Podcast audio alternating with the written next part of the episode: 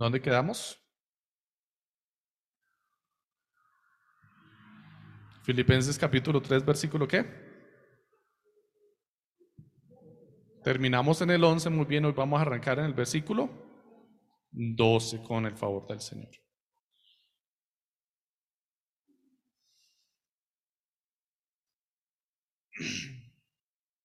¿Estamos listos? Filipenses capítulo 3, versículos del 12, vamos a leer hasta el verso 16, ¿ok?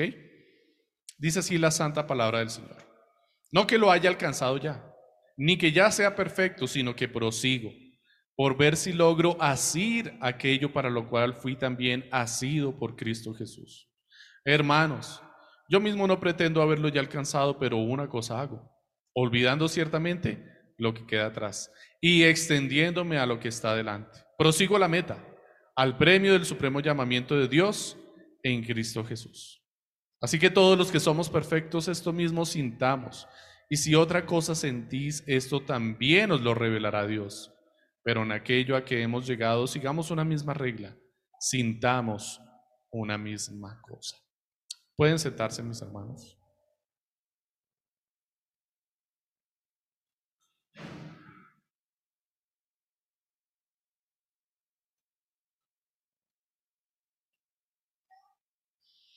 Yo mientras tanto voy a mirar si esto funciona. Bueno, quedamos la semana pasada, vimos desde capítulo 3, habíamos visto desde el versículo 1 hasta el versículo 11. ¿Alguien recuerda eh, cuál fue el tema principal de que hablamos la semana pasada?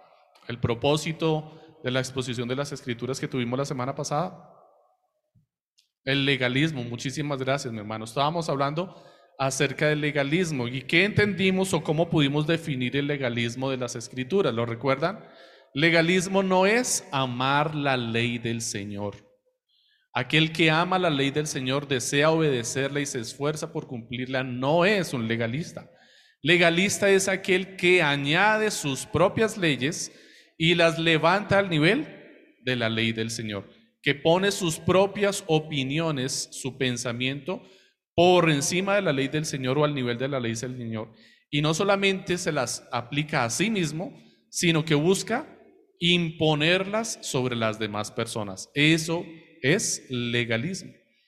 Y eso es lo que veíamos la semana, cómo muchos hombres se habían levantado en la iglesia de Filipos como legalistas o judaizantes se llamaban para ese momento, y estaban imponiéndoles leyes que el Señor ya no había ordenado sobre el pueblo de Dios. Y su propósito era que las proponían para ser salvo. Una de las características también del legalismo es que propone nuevas leyes o normas inventadas por los hombres con el propósito de glorificar a Dios o alcanzar la salvación. Y entendimos también la semana pasada que la ley o el deseo de amar la ley del Señor y obrar para el Señor no tiene como propósito alcanzar la salvación, sino que es nuestra respuesta a la salvación. Entendíamos entonces que sí hay obras dentro de nuestro proceso de salvación, pero que no pertenecen al proceso anterior a la salvación, sino que nuestras obras corresponden al proceso posterior de la salvación que se conoce como ¿Cómo se conoce? Santificación. Muchísimas gracias. Estamos hablando de la santificación y de eso es en lo que Pablo se quiere ocupar precisamente en el siguiente tema, en el siguiente texto que hemos visto o que hemos leído para hoy. Hoy Pablo nos quiere hablar acerca de la santificación, de la existencia de las obras a las cuales el, el, Señor nos ha llamado a participar de ellas, pero que hacen parte de nuestro proceso de santificación. ¿Hay obras pues entonces dentro de la vida del creyente? Sí. ¿Hay buenas obras? Sí. Lo leíamos la semana pasada en Efesios, ¿lo recuerdan? Aquellas que preparó el Señor de antemano, ¿para qué? Para que anduviésemos en ellas. Hay unas obras que el Señor ha dispuesto ya para nuestras vidas, para que nosotros vayamos por ese camino, corramos esa carrera. Eso es de lo que Pablo quiere hablarnos hoy. El título para el sermón de hoy, si usted está tomando apuntes o si quiere tenerlo claro en su mente para que vaya entendiendo cómo se va a desarrollar la exposición hoy, es alcanzados para buenas obras. Hemos sido alcanzados para buenas obras.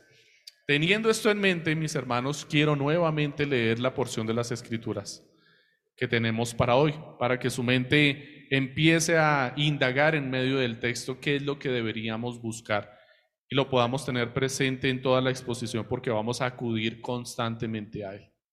No que ya lo haya alcanzado, ni que ya sea perfecto, dice Pablo, sino que prosigo por ver si logro asir, agarrar, alcanzar aquello para lo cual también fui agarrado, ha sido obtenido por Cristo Jesús. Hermanos, yo mismo no pretendo haberlo ya alcanzado nuevamente, pero una cosa sí hago, ¿cuál? Olvidando ciertamente lo que queda atrás y extendiéndome a lo que está delante. Prosigo a la meta, al premio del supremo llamamiento de Dios. ¿En quién? En Cristo Jesús. Así que todos los que somos perfectos, esto mismo, sintamos. Y si otra cosa, sentís, esto también nos lo revelará Dios. Pero en aquello a que hemos llegado, sigamos una misma regla, sintamos una misma cosa. Traté de hacer un énfasis en aquellas palabras que se repiten varias veces, traté de hacer un énfasis en aquellas palabras que son importantes destacar, espero que las haya percibido, pero si no, eh, lo vamos a hacer en el desarrollo del tema. Pero quise destacarlas para que usted las pueda tener presentes cuando las volvamos a citar nuevamente y entendamos a qué se refiere esto. Pablo inicia esta porción de las escrituras eh, tratando un tema existencialista. Una de las preguntas más trascendentales de la humanidad, una pregunta que seguramente todos nos hemos hecho y que si no nos hemos hecho, vamos a considerar hacerla en algún momento de nuestras vidas. ¿Por qué existimos? ¿Cuál es la razón de nuestra existencia? ¿Por qué un día de repente yo estoy aquí sobre la tierra y simplemente en vez de estar jugando, corriendo por la calle, me dio por reflexionar en mi existencia? dije, ¿cuál es el propósito de mi vida? ¿Por qué estoy aquí? ¿Para qué he sido traído al mundo? ¿Quién me trajo al mundo? ¿Por qué existe el mundo? ¿De dónde sale el mundo? Todas estas preguntas existencialistas que muchas veces nos han asaltado en nuestro entendimiento o que alguna vez se nos han hecho, alguien nos las ha cuestionado, Pablo quiere atenderlas aquí, las quiere atender de una sola vez y por una sola pregunta. ¿Por qué existimos? El Catecismo Menor de Westminster, por catecismo entendemos enseñanza por medio de preguntas, la palabra catecismo, ¿qué significa? Enseñanza por medio de preguntas, por favor, no se haga la idea de que esta es una tradición católico-romana. Es, una, es un modelo simplemente de enseñanza muchísimo anterior a, a estos principios católico-romanos. Catequesis o catecismo significa simplemente enseñanza por medio de preguntas. El Catecismo Menor de Westminster, en una de estas enseñanzas por medio de preguntas, Pregunta, ¿cuál es el fin principal del hombre? ¿Qué pregunta es esta? La número uno, es la primera pregunta. ¿Cuál es la primera pregunta del catecismo? ¿Cuál es el fin principal del hombre? Es decir, ¿por qué existimos? ¿Cuál es la razón de nuestra existencia? A lo cual el catecismo pregunta, responde, perdón, glorificar a Dios y gozar de Él para siempre. Dos cosas fundamentales que por favor quisiera que las memorizara y las tuviera presente. ¿Cuáles son? Glorificar a Dios y gozar de Él para siempre. Glorificar y gozar de Dios para siempre. Ese es el fin principal del hombre. El origen de la pregunta está en las escrituras y la respuesta a la pregunta proviene también de las escrituras. ¿Qué es lo que está planteando Pablo aquí? ¿Para qué nos eligió Cristo? Porque fuimos asidos por Cristo Jesús. Porque fuimos qué?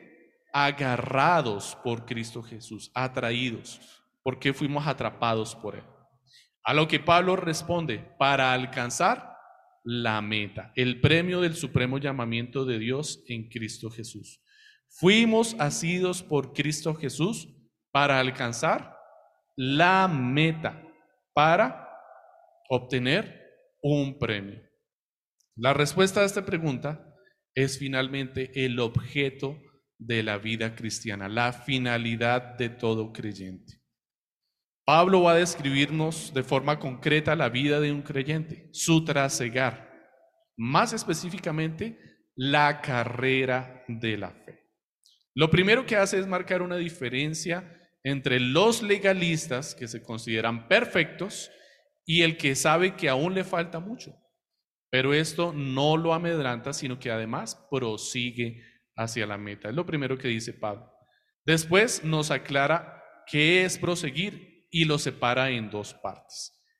Para Pablo, ¿qué es proseguir? Proseguir son dos cosas. Olvidar ciertamente lo que está atrás y, ¿lo recuerdan cuál fue lo que sigue después? Extendiéndonos, muy bien. Extendiéndonos a qué? A lo que está adelante, a la meta, al premio del supremo llamamiento de Dios, hecho a través de Jesús. Y esto es importante. Seguir a la meta, al premio del supremo llamamiento de Dios. Hay un supremo llamamiento hecho por Dios y cumplir este supremo llamamiento es llegar a la meta. Y este llamamiento ha sido hecho a través de quién? De Cristo Jesús. Muy bien. Finalmente concluye que los perfectos no son los que creen estar listos. La palabra perfectos aparece dos veces en la porción que leímos. Al principio, diciendo que él no, quiere, no pretende ser ya perfecto, y al final en donde él afirma ser perfecto con todos los demás creyentes. ¿Qué es lo que dice acá? Concluye que los perfectos no son los que creen estar listos, como los que cuestionamos la semana pasada, como los legalistas, que se consideraban perfectos, y que se imponen sobre los demás, sino que los perfectos son los que saben que aún les falta y tienen paciencia con los que aún el Señor no les ha dado el mismo entendimiento. Pablo concluye llamando perfectos a aquellas personas maduras en la fe que entienden que aún no han llegado al final del camino, que no han terminado la carrera y que son pacientes con aquellos que no tienen el mismo entendimiento de Dios acerca de muchas otras cosas. Por lo tanto, no se van a imponer por encima de ellos diciéndoles qué hacer, cómo vestir, cómo comer, qué tomar, sino que van a ser pacientes, aguardando aquí a que el Señor se los muestre, se los revele por medio de la palabra. Esto es lo que dice en la última porción.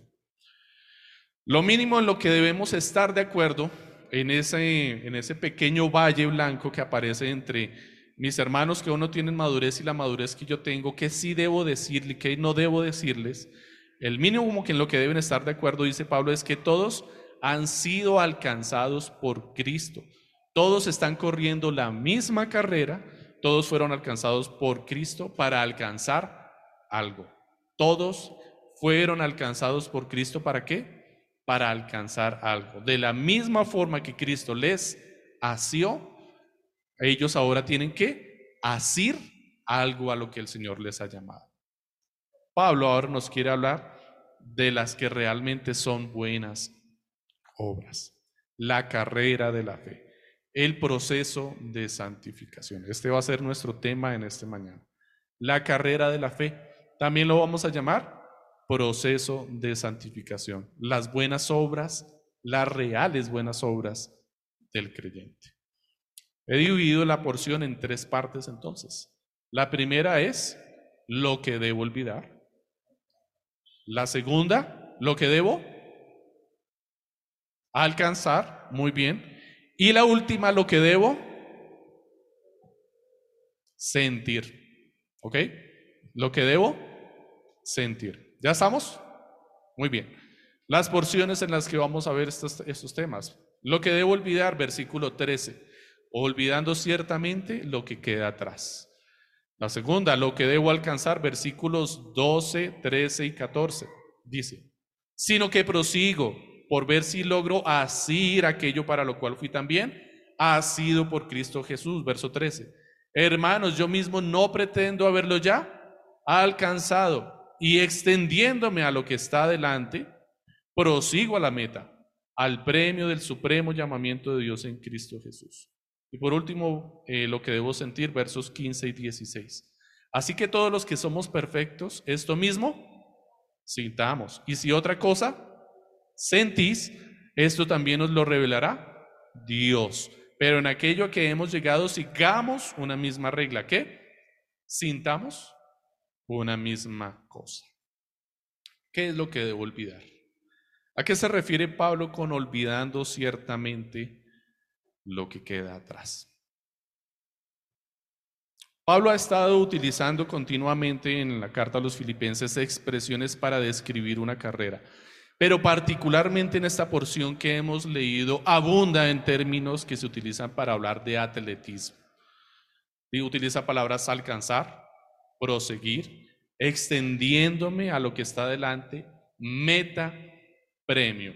El tema que Pablo tiene en mente para hablar de nuestro proceso de santificación o con lo cual lo está comparando para enseñarle a los filipenses qué es la santificación, es una carrera de atletismo. Pablo está hablando aquí de atletismo.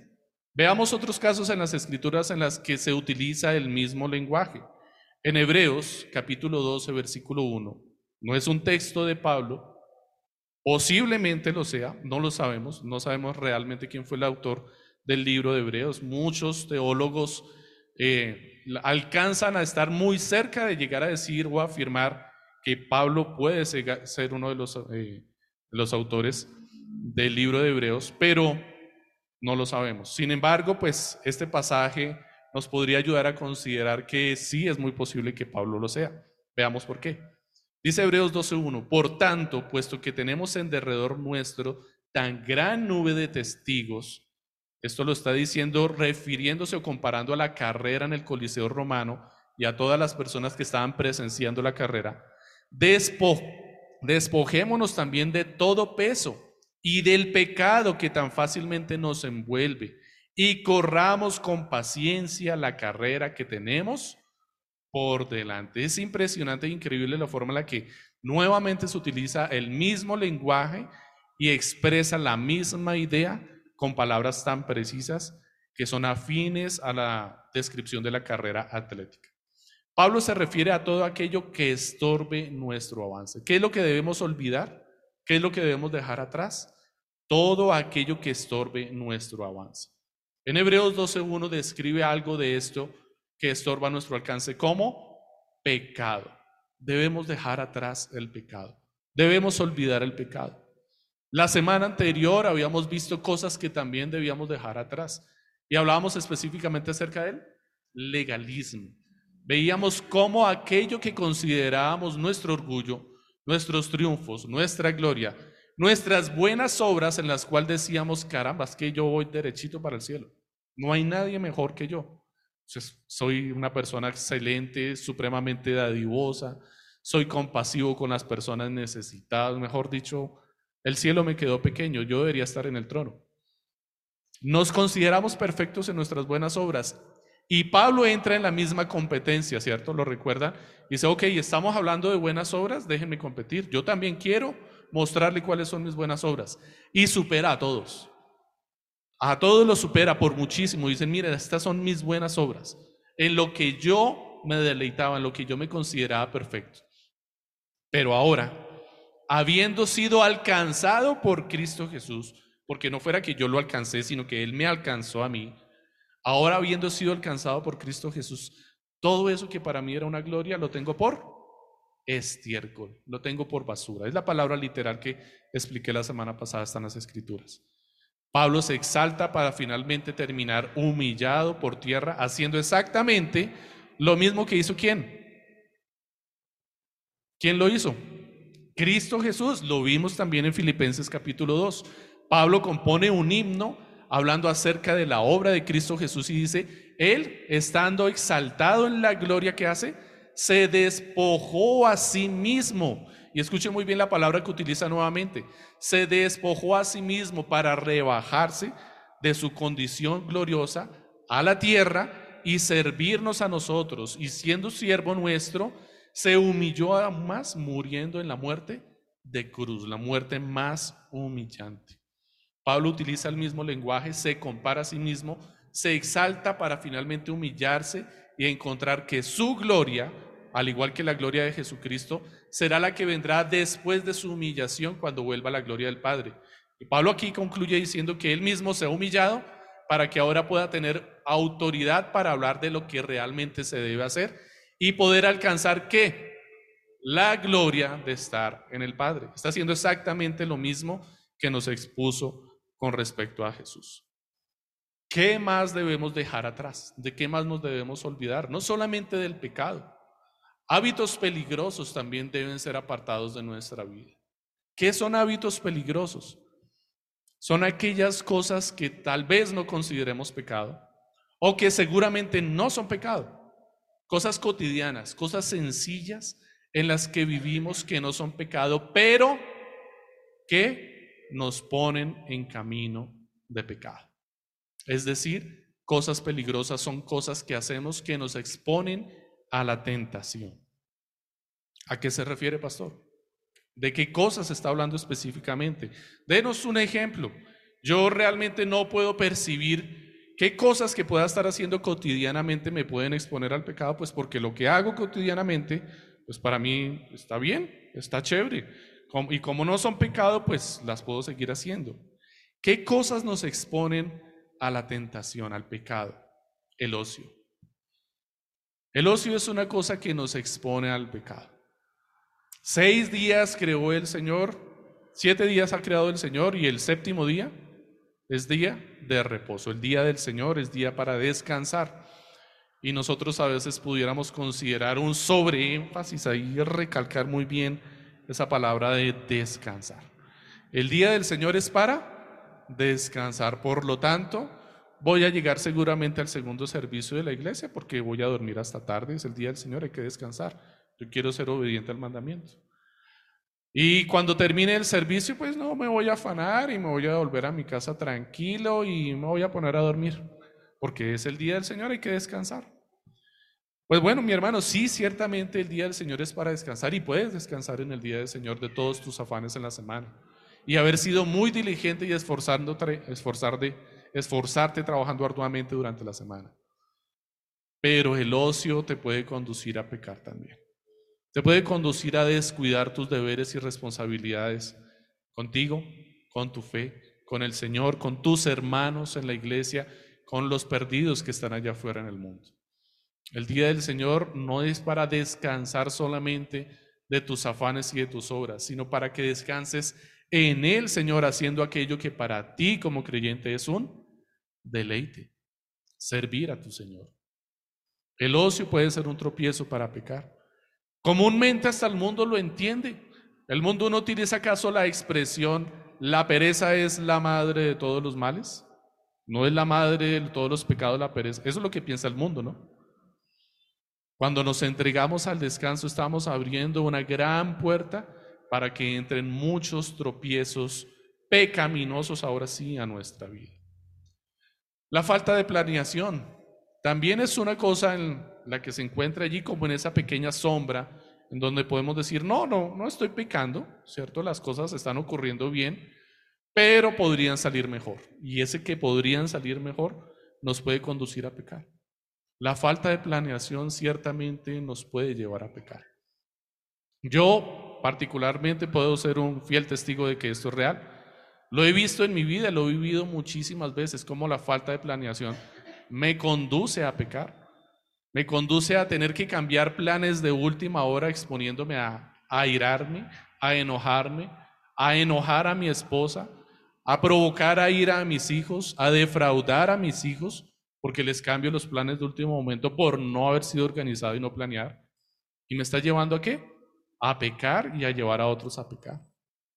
La falta de planeación es alguna de esas cosas que deberíamos, Pablo dice aquí que deberíamos dejar atrás, olvidar y extendernos hacia adelante para alcanzar la meta del supremo llamamiento. Andar a solas con personas del otro sexo o andar en privado. No es pecado, ok, no es pecado, pero te expone a pecar, mi hermano. Tú no puedes decir que como varón vas a salir con una chica y vas a salir a solas con ella y que tu corazón no va a empezar a empezar a volar y a imaginar cosas y a añorar y a soñar y con el paso del tiempo vas a empezar a ilusionarte y a apasionarte. Y tampoco lo puedes creer que esté pasando lo mismo en el corazón de la mujer. Y cuando llegue un día que nuevamente te encuentres a solos, a solas con esta chica o con este chico, las pasiones se pueden encender y cómo las vas a detener si has estado alimentando en tu mente lo que podría pasar por mucho tiempo por estar provocando salidas a solas con una mujer. ¿No te expone esto a la tentación? Y no es pecado, pero simplemente es algo que deberíamos empezar a poner en orden en nuestras vidas. La televisión, el computador, el celular, son herramientas, son medios útiles. Nos valemos de ellos continuamente. Hemos sido muy beneficiados por ellos. Damos gloria al Señor porque el Señor nos dio un mandamiento también en el que nos dice que debemos explotar la creación y sacarle provecho al máximo. Ser diligentes en administrar y cuidar de la creación es lo que el Señor nos ha ordenado. Y lo que tenemos hoy en día a nuestro alcance es evidencia de lo diligente que hemos sido con esto. Hemos aprovechado muy bien los recursos, aunque ciertamente también hemos abusado de ellos en gran medida. ¿Qué tienen de malo? Pues realmente no tendrían nada de malo. El problema es que nuestro corazón es engañoso y podemos utilizar las mismas herramientas para bien, para mal y exponernos a la tentación. ¿Cómo administras tú estos recursos tecnológicos? ¿Los administras a solas? ¿Por qué lo haces a solas? ¿Por qué lo quieres hacer en privado? ¿Por qué no quieres que nadie esté mirándote? ¿Por qué pones la pantalla de tu computador dando la espalda a las personas que van a entrar a la habitación? ¿Por qué no lo dejas para que cuando alguien entre a la habitación pueda ver lo que estás haciendo? ¿Por qué lo pones al revés? ¿Por qué ocultas la pantalla de tu celular cuando estás en el, en el bus? ¿Por qué no quieres que vean lo que tú estás viendo? Porque te estás exponiendo a pecar. Hay trampa y tropiezo también en ello allí. Es algo que deberíamos olvidar, algo que también deberíamos aprender a dejar atrás. Cuando vas al mercado y compras, haces tu mercado, ¿de qué llenas tu alacena? ¿Acostumbras a llenar la alacena de lo que yo llamo chuches? Seguramente ustedes me entienden a qué me refiero. Golosinas, en exceso, muchas. Pues porque mientras termino, almorcé ya y estoy viendo televisión y me antojé de algo y voy a ir a la cena y saco unos papitas, saco unos tostacos, saco unos choclitos, en fin, cualquier cosa. Y empiezas a comer a comer y a comer entre comidas. ¿No es esto un desorden? ¿No estás llevando tu organismo también a tener malos hábitos alimenticios y a enfermarte? No estoy diciendo que esto sea pecado, mi hermano, nuevamente te lo repito, pero te expone, te está tentando, te va a llevar a pecar finalmente. Vas a adquirir un mal hábito para tu vida y vas a terminar pecando porque no estás cuidando del cuerpo que el Señor te ha dado, el templo. Nuestro cuerpo es el templo del Señor. Vimos, leíamos entre los mandamientos hoy en la ley del Señor, dice, no matarás. Y el catecismo, ampliando el mandamiento de no matarás, nos dice, no matarás no solamente es no matar a alguien, sino no matar también tu propio cuerpo, cuidar de sí mismo. Y allí estamos quebrantando ese mandamiento porque estamos haciendo cosas que contribuyen con el deterioro de nuestro cuerpo. También nos habla del legalismo y eso lo vimos la semana pasada y no me quiero detener mucho en esto. Legalismo también son aquellas cosas que deberíamos olvidar, nuestros triunfos pasados, nuestras cosas en las cuales nos levantamos por encima de los demás y los miramos hacia abajo y decimos es que yo sí hago, es que yo sí soy. Es más, podemos coger todas estas cosas y aplicarlas allí y convertirlas en reglas legalistas. Y cuando termine el sermón, mi hermano, ¿usted con qué hace mercado en su casa? Cuénteme. Ah, con que compra chuches, ¿no? Pecador. ¿Y qué estoy haciendo?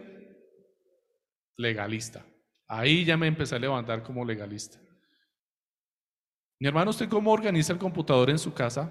¿Cuántos computadores tiene? ¿Cuántos televisores? ¿Cuánto tiempo dedica la semana a ver televisión? Uy, mi hermano, ¿no cree que eso es como mucho? Pilas, ¿no? Está como pecando.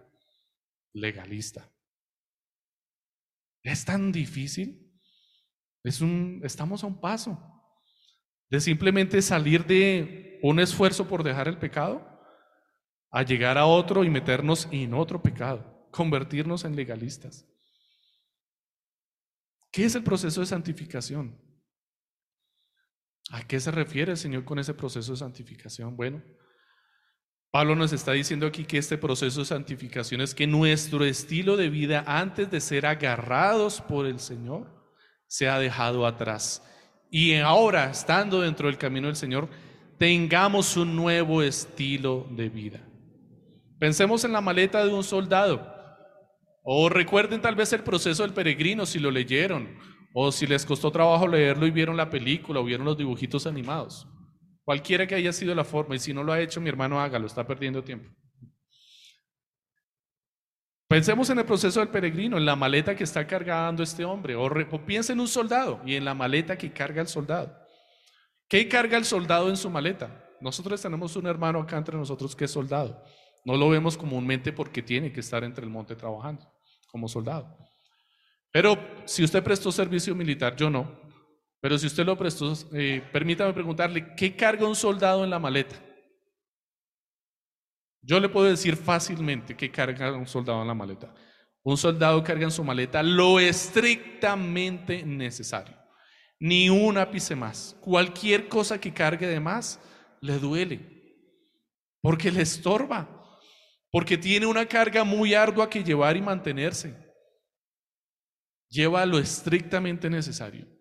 Pero aún así, si llega el momento en el que el soldado tiene que proteger su vida y tiene que correr por guardar su vida, ¿qué hace él? Todo lo preciado que lleva en su maleta, porque todo lo que tiene ahí es preciado, lo tiene por basura hasta luego. Se desprende de ello con toda agilidad y corre por su vida. Y este es el llamamiento que Pablo nos está haciendo acá. Olvidar ciertamente lo que queda atrás. atrás quedó el fusil, quedó mi ración de comida, la última que tenía, quedó mi carpita, que además era mi, mi hamaca y que además era la que me resguardaba de la lluvia. Allá quedó atrás. Pero ahora está por delante seguir a la meta guardar mi vida. Es lo que está pensando en el soldado. Pablo no se refiere aquí a esto. Vamos a ver a qué se refiere. Pero lo que quiere decir Pablo es esto, que aquello que teníamos por valioso y por precioso lo dejemos atrás, porque nos estorba. Así corrían los atletas grecorromanos que Pablo está citando acá. Vimos que Pablo utilizó la expresión despojarse varias veces y que la utilizó con respecto a Jesucristo y vimos cuál fue la muerte de Jesucristo en la cruz, que fue una muerte humillante, la muerte más vil de la época, la muerte a los criminales. Y que en esta muerte los que eran crucificados eran crucificados como desnudos, completamente desnudos, no como lo dibujan con un trapito aquí cubriendo sus partes íntimas, completamente desnudo. ¿Y qué es lo que Pablo está describiendo aquí cuando habla de los atletas grecorromanos y dicen, ciertamente dejando atrás todo lo que los estorba, olvidándose, despojándose de esto? ¿Qué es lo que Pablo cita en Hebreos también cuando dice que dejan atrás todo aquello que les estorba? ¿Saben ustedes cómo corrían los atletas grecorromanos? Desnudos, completamente desnudos. Para nosotros y para cualquier creyente de la época esto era algo humillante. Desafortunadamente los grecorromanos no tenían la misma cosmovisión. Para ellos no era algo humillante. Ellos tenían cierta eh, cosmovisión idolátrica hacia la belleza y hacia el cuerpo. Y tendían a adorar al cuerpo, además de unas perversiones terribles que tenían, en las que utilizaban las competencias atléticas para vender a, a las personas que competían allí. Los ofrecían al mejor postor. Estamos hablando de prostitución. Era como una forma de exhibir el cuerpo para ver quién era el campeón, el glorioso campeón, que lo cubrían de gloria ciertamente. No solamente recibía un premio monetario y la corona de laureles, que era muy gloriosa, sino que recibían muchos privilegios y triunfos dentro del contexto de la ciudadanía romana. Eran, recibían reconocimiento además de una prima vitalicia. No tenían que volverse a preguntar por el a preocuparse por el sustento de sus vidas. Pero tenían que correr desnudos. Y eso es lo que Pablo quiere destacar aquí.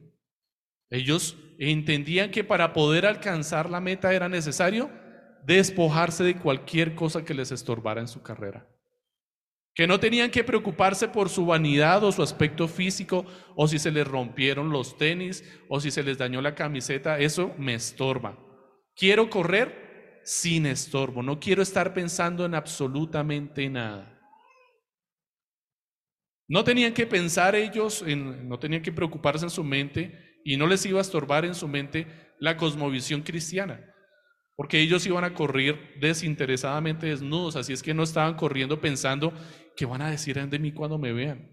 A ellos no les importaba esto, como dije, ya eran vanidosos, pero a nosotros sí nos preocuparía esto. Para nosotros lo que pensamos es un estorbo para nuestra carrera, para servir al Señor. Muchas veces no servimos al Señor simplemente porque nos hemos despojado de muchas cosas, pero en nuestra mente tenemos un bagaje horrible que nos estorba para servir al Señor. Y no avanzamos simplemente porque seguimos cargando una maleta aquí. Llevamos una maleta pesada aquí, con una cosmovisión que nos dice qué vergüenza, qué dirán, me van a sacar del grupo, me van a sacar del club, ya no voy a poder estar con ellos, pero si les predico ya no me van a querer, me va a terminar mi novio, me va a terminar mi novia. Tenemos un montón de cosas que cargamos en nuestra mente que nos estorban. La vida del creyente está marcada entonces por un antes y por un después. Un antes que al que, me, al que hemos muerto, dice la palabra del Señor, y un después en el que estamos creciendo. Hermanos, si revisas tu vida pasada, y no necesariamente la más lejana, revisa tu día de ayer, es tu vida pasada. ¿Podrías describir al menos una cosa que hayas dejado de hacer para servir al Señor? Algo que hayas dejado atrás que te esté estorbando, en lo cual hayas empezado a madurar y a crecer para servir al Señor. Al menos una. Devuélvete una semana. Devuélvete un mes. Un año. ¿Cuál ha sido el último cambio que has hecho en tu estilo de vida que traías del mundo para servir al Señor sin estorbo? ¿Qué es lo último que has dejado? ¿De qué te has apartado? ¿Qué cosas has dejado de hacer? Que no necesariamente son pecado, pero que pueden estorbar la obra del Señor. Ciertamente tú puedes llevar tu maleta con el equipaje preciso, pero estás corriendo, estás en una carrera, estás en la carrera de la fe. Y aún lo que consideras indispensable te puede estar haciendo estorbo y sea necesario que lo dejes. ¿Lo has considerado? Te estás haciendo la pregunta existencial que Pablo está haciéndose aquí. ¿Estoy en realidad alcanzando aquello para lo cual yo fui alcanzado por Cristo Jesús? Vuelve a revisar, mi hermano, con tu equipaje. Con seguridad vas a encontrar algo que no quieres dejar y que está estorbando tu avance. ¿Cuál es tu meta? ¿Corres para Él o corres para tus propios intereses? En vez de estar sacando cosas de tu maleta, ¿estás metiendo más cosas? ¿Qué dice la palabra con respecto a, los que corren para el Señor? Dice que no se fatigarán. Aquellos que corren para nuestro Señor no se, no se fatigarán y van a recibir su recompensa. ¿Qué es lo que debo alcanzar?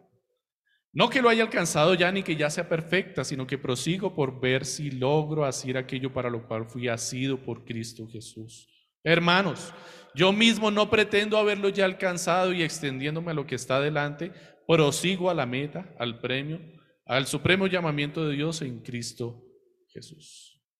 La vida cristiana no se trata solo de dejar, también se trata entonces de avanzar. Recordemos el fin principal del hombre, glorificar a Dios y gozar de Él para siempre. Ahora recuerda cuál es la carrera en la que estamos. Se llama santificación. Pregunta el Catecismo Mayor de Westminster. ¿Qué es la santificación? Otra pregunta. ¿Qué es la santificación? A lo que responde. Y les invito a que la puedan meditar un poco en la casa porque no me voy a ocupar mucho en ella. Quiero citarla porque está elaborada de una forma muy precisa. Cada palabra tiene, abunda en detalles, pero es importante que la tengamos en cuenta porque es muy pertinente para lo que Pablo nos está diciendo acá. ¿Qué es la santificación? Responde el catecismo. La santificación es una obra de la libre gracia de Dios, no es una obra tuya. ¿De quién es? Es una obra de la libre gracia de Dios, por la cual aquellos que Dios ha escogido, es decir, Dios ha, ha sido, Dios ha agarrado, Él fue el que los tomó, los escogió antes de la fundación del mundo, ¿para qué? Para que fuesen santos. son en el tiempo, por la poderosa operación del Espíritu Santo, quien les aplica la muerte y resurrección de Cristo, renovados, es decir, en el tiempo, por medio de la obra del Espíritu Santo, son qué? Renovados en todo el hombre conforme a la imagen de Dios. Es decir, que nuestro proceso de santificación estamos siendo moldeados conforme a un modelo. ¿Cuál modelo? La imagen de Dios. ¿Quién es la imagen de Dios? Cristo. Estamos siendo moldeados a semejanza de Cristo, teniendo puestos en su corazón la simiente del arrepentimiento para vida y de todas las otras gracias salvadoras, excitadas, aumentadas y fortalecidas, de tal manera que ellos mueren cada día más y más para el pecado y se levantan a novedad de vida. Es una descripción no puedo decir que gloriosa, gloriosa es la escritura, pero proviene de las escrituras y por provenir de las escrituras tiene una gloria. Es muy precisa, abundante, muy detallada. Pero cosas que tenemos que tener en cuenta aquí. Primera, que el proceso de santificación es una obra de Dios. Inicia en el Señor. Es una obra de la libre gracia de Dios.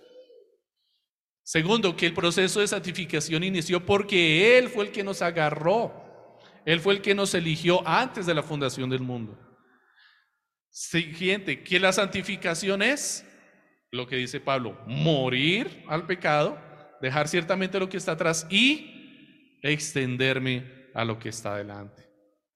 Mi hermano, yo he entendido por la palabra del Señor que su obra santificadora en nosotros es lo que nos impulsa a glorificar a Dios y a gozarnos en Él. Las dos cosas, ponga atención mi hermano. La obra santificadora en nosotros es la que nos impulsa a glorificar a Dios y gozarnos en Él, haciendo la obra que nos encomendó, la razón por la cual nos agarró, nos asió Cristo. Jesucristo dijo en Juan 17, versículo 4. Yo te glorifiqué en la tierra. Está hablando él acerca de la obra que hizo él, Jesús. Yo te glorifiqué en la tierra habiendo terminado la obra que me diste que hiciera. ¿Cómo glorificó Jesús a Dios? Terminando qué? La obra que me diste que hiciera. Cristo nos alcanzó para glorificar al Padre. Nosotros debemos qué? Alcanzar a otros este es el supremo llamamiento. ¿Para qué? Para glorificar al Padre. Pablo dice que nuestra meta es alcanzar el supremo llamamiento en Cristo Jesús, que fue hecho a través de Cristo Jesús. El llamamiento que nos fue hecho en Cristo Jesús fue cuál? Predicar a las naciones, alcanzar a otros para Cristo. Jesucristo glorificó al Padre ¿cómo? Cumpliendo la tarea que el Padre le dio que hiciera. El mismo pasaje en Juan 17, 4 dice, a los que me diste, a ninguno de ellos perdí. Todos los que me diste, los tengo para ti, los alcancé para ti. Solamente se perdió el que estaba destinado para ser perdido. El hijo de perdición. ¿A quién se estaba refiriendo? A Judas. Nuestra santificación contribuye con la gloria de Dios. Ocuparnos de la obra que Él nos dio que hiciéramos le glorifica. Dios no necesita de nuestra gloria, quiero aclarar eso. Él es glorioso en sí mismo, su naturaleza es gloriosa. No necesita de nosotros para que Él sea glorificado y honrado. Pero por alguna causa que no entendemos, le plació que nosotros le demos gloria a Él. Que nosotros participemos de su gloria. Que a través de la predicación del Evangelio le glorifiquemos. No corremos la carrera para obtener otro premio, porque Él ya nos alcanzó. Con Él ya lo tenemos todo. Él es nuestro premio mayor. ¿Sabe de qué Pablo puede estar, de qué premio, perdón, puede estar hablando Pablo aquí? Si el premio mayor de todos es Cristo Jesús y Él fue el que nos alcanzó a nosotros. Ya lo tenemos a Él, o más bien Él nos tiene a nosotros. ¿Qué más podemos querer aparte de esto? Sin embargo, Pablo sabe que Dios no se quedará con nada y le dará una corona de gloria a los que terminaron la obra que les encomendó. Permítanme leer para ustedes. Segunda de Timoteo 4, 6, 8. Nuevamente Pablo, o más bien aquí sí Pablo, citaba anteriormente Hebreos, Pablo aquí utilizando el mismo lenguaje, mire lo que dice. Porque yo ya estoy para ser sacrificado y el tiempo de mi partida está cercano. He peleado la buena batalla. He acabado qué? La carrera. He guardado la fe. Por lo demás, me está guardada la corona de justicia, la cual me dará el Señor, juez justo, en aquel día. Y no solo a mí, sino también a todos los que aman su venida. ¿Qué tiene en mente Pablo aquí? Nuevamente una carrera. Él sabe que está en una carrera, la carrera de la fe, y que cuando termine la carrera Dios será justo y no le dejará sin recompensa. Y no solo a él, sino a todos los que aman la venida de Jesucristo. Y a todos aquellos que aman su venida, ¿qué les dará? Una corona de justicia. A él y a los que aman su venida. ¿Quiénes son los que aman su venida? Permítame, sigo ampliando. Hechos, capítulo 20, 24, escrito por Lucas, pero aquí está hablando acerca de Pablo. Lo que dice aquí Lucas lo dice acerca de Pablo. 20, 24, pero de ninguna cosa hago caso, ni estimo preciosa mi vida para mí mismo con tal que acabe qué? Mi carrera. Escucha ahora con qué? Que acabe mi carrera con gozo y el ministerio que recibí del Señor Jesús ¿Qué dijo en Filipenses? El supremo llamamiento que recibió de quién? De Cristo Jesús. ¿Para qué? Para dar testimonio de qué? Del Evangelio de la gracia de Dios. Vamos viendo cómo se va construyendo todo el asunto. ¿Estamos ahí, mis hermanos? ¿Estamos atentos? Vemos cómo se está construyendo el propósito a esa pregunta que parece tan grande y tan difícil de entender. ¿Y cuál es el fin principal, el, propósito del hombre sobre la tierra? ¿Cómo el Señor lo empieza a resolver y nos, da, nos lo da con una claridad? ¿No les inquieta a ustedes saber cuál es esa corona, mis hermanos? ¿Para qué es esta corona que, de la que está hablando Pablo aquí? Entendiendo que Pablo se refiere a la corona que recibía el campeón de la carrera, una corona corruptible, una corona de laureles o de pino o de otras plantas, dependiendo del lugar en donde se hiciera. ¿Para qué es esta corona? Para que tengamos que darle al Señor cuando estemos en su presencia. Esa corona no es nuestra gloria. O bueno, Pablo dice que sí es su gloria. Lo dice después. Es mi gloria. Pero ¿para qué quiere Él recibir esa gloria? ¿Para quedarse con ella? No, para rendirla a los pies del Señor, para darle gloria al Padre. La corona de gloria que recibiremos al terminar la carrera no es para nosotros, es para Él, para nuestro Señor. El creyente avanza en su carrera para agarrar algo más para lo cual fue agarrado o alcanzado por Cristo Jesús. Pablo persigue dos cosas, la meta, cumplir con su ministerio el premio, la corona de justicia, reservada para todos los que aman el regreso del Señor, leímos. Es decir, para los que trabajan para que Él vuelva pronto. ¿Trabajan haciendo qué?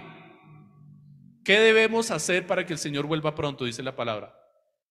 Predicar el Evangelio, alcanzar a otros. Nuestra carrera consiste en alcanzar a otros como Cristo nos alcanzó. ¿Cómo predicar un Evangelio que no vivimos? Estamos hablando de obras, ¿no?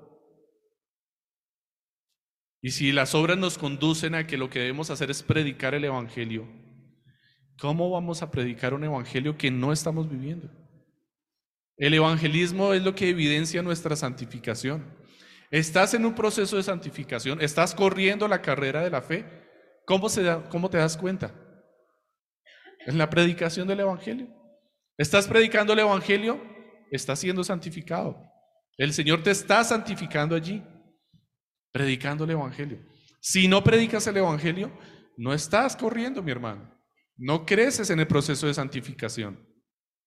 Esta carrera no consiste entonces en llegar primero, sino en alcanzar, así como fuimos alcanzados. Nuestra carrera se trata de alcanzar personas, el que más gane. Así es que ya somos vencedores Porque si la carrera se trata de que alcancemos más personas, el que más personas alcance, ya somos vencedores porque Cristo alcanzó a todos los que el Padre le dio. Cristo ya los alcanzó. Cristo ya los eligió, ya los predestinó. Nos ha llamado a nosotros, Cristo nos alcanzó a nosotros, ¿para qué? Para que les llamemos. Ya somos vencedores. El Señor ya los alcanzó. Pero también tenemos la misma encomienda de parte del Señor Jesús. Asir aquello para lo cual fuimos asidos por Cristo Jesús. Alcanzar aquellos fue la causa por la cual el Señor nos alcanzó. Nuestra meta es alcanzar a todos los que el Padre haya dispuesto y nuestro premio es rendir nuestras coronas delante de Él. ¿Quiere comprender este último pedazo, mi hermano? Permítame agregar dos textos más. Así que hermanos míos, amados y añorados, gozo y... ¿Qué palabra creen que va ahí? Filipenses 4.1. Gozo y corona mía. Estad así firmes en el Señor, amados. ¿En dónde está? En Filipenses. Más adelante, capítulo 4, versículo 1. ¿A quiénes llama Pablo su corona? ¿A quiénes? A sus discípulos, a los que alcanzó para Cristo Jesús. Ellos son su corona. Primera de Tesalonicenses, Pablo nuevamente, 2, versos del 19 al 20. Porque ¿cuál es nuestra esperanza o gozo o corona de que me gloríe? ¿No lo son ustedes? Delante de nuestro Señor Jesucristo en su venida. Vosotros sois nuestra gloria y gozo. ¿Cuál es el fin principal del hombre? Glorificar al Señor y gozar de Él para siempre. ¿Cómo glorificamos al Señor y gozamos de Él? Predicando el Evangelio, alcanzando a muchos para Cristo. Porque todo aquel que alcancemos para Cristo es nuestra corona. ¿Y para qué es esa corona? ¿Para qué es? Para ser vertida a los pies de Cristo en su venida. Cuando el Señor venga en gloria, le glorificaremos como extendiendo nuestras coronas delante del Señor. La pregunta aquí es, ¿qué corona tienes para rendirle a tu Señor? ¿Tienes coronas para rendirle a tu Señor? ¿Cómo vas a darle gloria a tu Señor? ¿Cómo vas a gozar de Él si glorificar a Dios y gozar de Él para siempre es rendir nuestras coronas delante del Señor.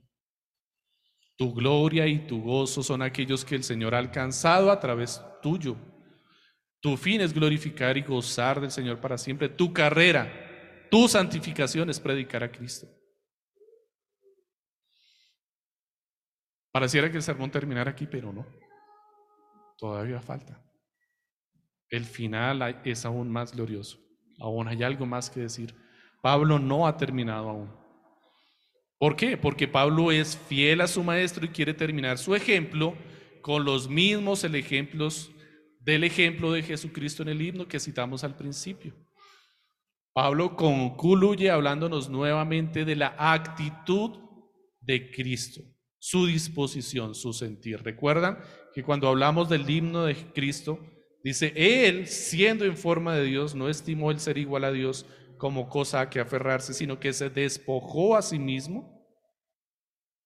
Y antes de hacer eso, la introducción que Pablo dice, la actitud. Haya pues en vosotros este sentir. ¿Este qué? Sentir. ¿Y cómo concluye verso la Pablo la porción que leímos?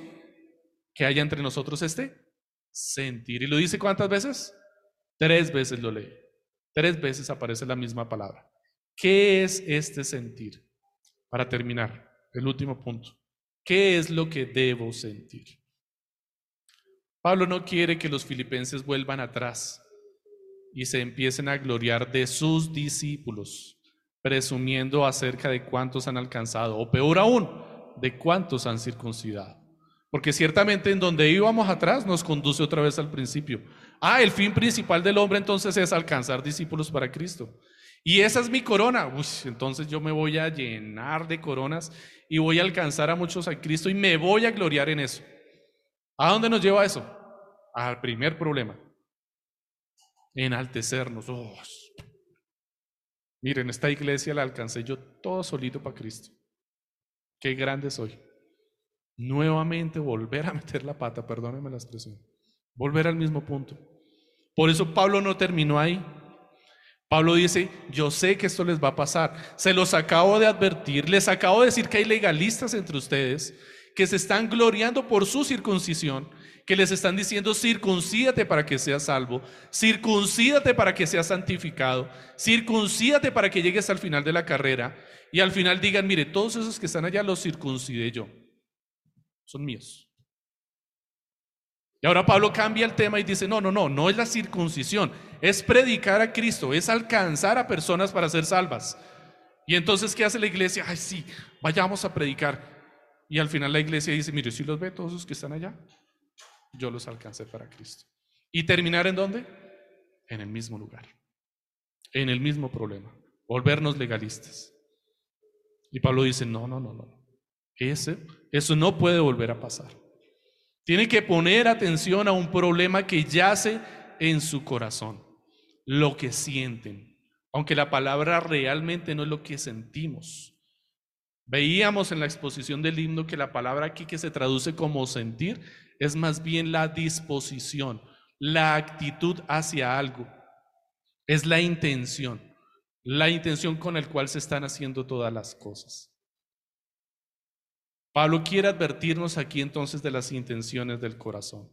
Y les pide que entre todos los que son perfectos, incluyéndose él, se pongan de acuerdo en que aún no han llegado y deben seguir adelante. ¿Recuerdan la palabra perfecto? Que mencionamos al principio dos veces, una al principio y una al final, en donde al principio Pablo les dice, no, no, no, no, no, yo no me quiero perfecto, yo no soy perfecto, aún no he llegado. Y al final les dice, todos los que somos perfectos, esto mismo sintamos. Al final dice, sí, ahora sí ya somos perfectos. ¿Por qué? Es curioso que al final la palabra que utiliza no es la misma palabra que utiliza al final. Al principio no es la misma que utiliza al, final. Al principio la palabra que utiliza es teleios, perfectos, como un verbo, una acción. Al final la palabra que utiliza es telos, la misma raíz, es casi la misma palabra, pero no es un verbo, es un adjetivo, es una característica. Y lo que Pablo quiere decir ahí acerca de la perfección que es. Es curioso que esta palabra es la misma que utilizaban los creyentes para describir aquellas personas que estaban a punto de ser sacrificadas por causa de Cristo. Allá están los telos, los que van a ser sacrificados por causa de Cristo, los mártires. Telos, perfección, es aquella persona que ya llegó hasta la meta, hasta el final, lo logró todo. Y la evidencia de lo que lo logró todo es que está a punto de ser sacrificado a causa de Cristo. La perfección no yace entonces en lo que Él ha hecho, sino en la declaración de Cristo, en la declaración divina de Dios de decir, ya te vienes conmigo.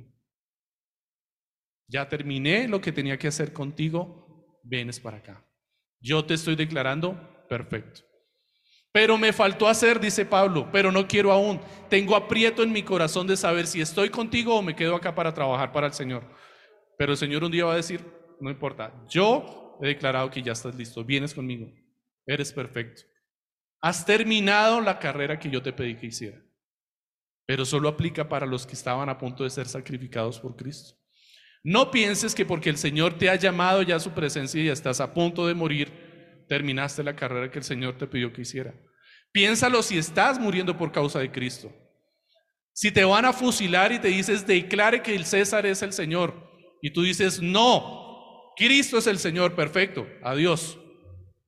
Si estás en esa condición, has sido perfeccionado.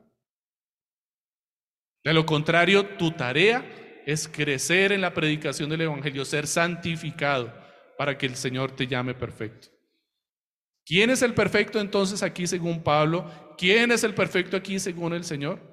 Aquellos que saben que no han llegado todavía. Aquellos que saben que todavía les falta. Aquellos que saben que todavía pueden hacer más. Aquellos que tienen humildad en su corazón y se han despojado a sí mismos. lo que hizo Jesucristo, lo que hace el atleta, lo que hizo Pablo. Se despojó a sí mismo. De hecho, entendemos que aplica lo mismo para Timoteo y para Epafrodito, que fueron los dos ejemplos anteriores que Pablo citó al mismo. Hombres que estuvieron dispuestos a morir por causa de Cristo, a dejar su comodidad como Timoteo por causa de Cristo. Pablo nos está hablando aquí de humildad, comprender el lugar que cada creyente lleva en la carrera, en la fe, en su proceso de santificación y aguardar a que a su tiempo el Señor conceda el entendimiento y el actuar correcto en cada lucha de cada persona. Es esa paciencia que tiene el creyente maduro y ver a sus demás hermanos y decir, ok, tengo paciencia, con, aún no han llegado, aún les falta. Yo no les voy a estar imponiendo qué hacer, yo no les voy a decir qué es lo que tienen que hacer, voy a ser paciente y que el Señor les conceda qué hacer. Entonces no tenemos que exhortar a los hermanos y decirles qué es lo que tienen que hacer. No, no tienes que decirle a nadie qué es lo que tienen que hacer. Eso no lo dice la palabra. Pero si puedes exhortar a tu hermano con respecto a un pecado. Pero si acaba de decir que no, no. Pablo dice una cosa después. ¿Qué es lo que dice Pablo después? Esto mismo sintamos, en esto mismo estemos de acuerdo, en una sola cosa. ¿En qué? En que el Señor nos ha llamado a todos para servir a Cristo. Los que se consideran perfectos deben trabajar como si se sintieran en deuda. No trabajes como si te debieran a ti. No trabajes como me lo merezco.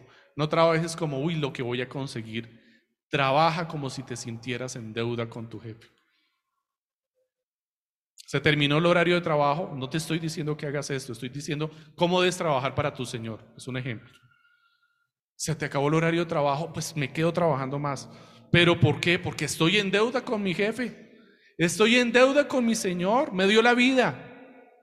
Me alcanzó. Me salvó Trabaja para el Señor sintiéndote en deuda con Él. No hay nadie perfecto, nadie logrará la perfección en la tierra. Ten mucho cuidado con eso. Los perfectos son aquellos que ya están listos para dar su vida en sacrificio por el Señor. Estos son los perfectos. Hechos 20:24 dice, de ninguna cosa hago caso, ni estimo preciosa mi vida para mí mismo, con tal que acabe mi carrera con gozo y el ministerio que recibí del Señor Jesús para dar testimonio del Evangelio de la gracia de Dios. Sabré que he llegado a la meta cuando el Señor me llame a su presencia. Terminamos con Efesios 4:13, mis hermanos. Hasta que todos lleguemos a la unidad de la fe y del conocimiento del Hijo de Dios. ¿A un varón? Perfecto a la medida de la estatura de la plenitud de Cristo. Esa es tu meta, mi hermano. Esa es la meta de quién? Lleguemos de todos los creyentes. Trabaja no solamente para que tú llegues, trabaja para que los que están a tu alrededor, tus hermanos, lleguen. Trabaja para que los que están allá afuera también lleguen. Hemos sido alcanzados por el Señor para buenas obras estas buenas obras, rendir nuestras coronas de gloria delante del Señor. Demos gracias al Señor por su palabra. Amado Señor, te agradecemos porque tu palabra es gloriosa, es perfecta y es completa. Te damos gracias, Señor, porque por medio de esta palabra hemos sido llamados para servirte.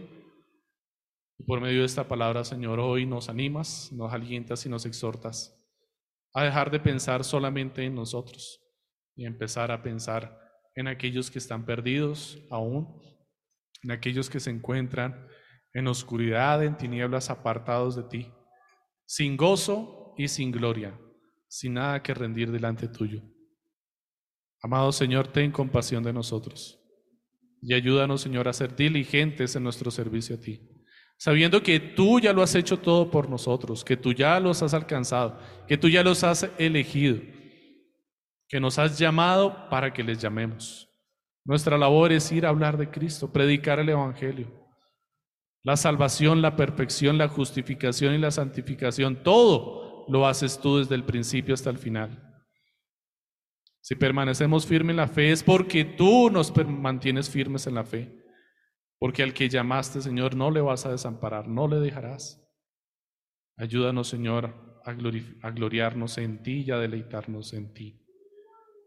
Y a contribuir con la gloria de tu nombre, con la extensión de tu reino. Gracias, amado Señor, por escucharnos. Amén.